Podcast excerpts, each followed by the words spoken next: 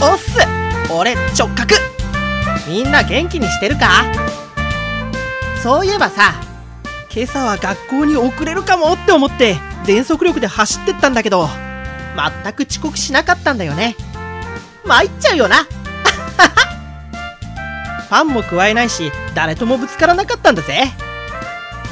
学校でも先生から「こら!」なんて言われることもなく給食も普通に食べたし放課後ドッジボールをしようかななんて思ったけどしなかった。そうそう。クラスのマドンナ。京子ちゃんとは別に何もなかったよ。あでも帰り道に番長のボスゴリラに出くわしてまた喧嘩にでもなるかなって思ったんだけどそんなやついなかったわ。今時そんな名前のやついるわけないだろ。その後は何もなく家で過ごして普通に寝たんだ。さて次回の「曲がるな直角は」普通に学校に行く。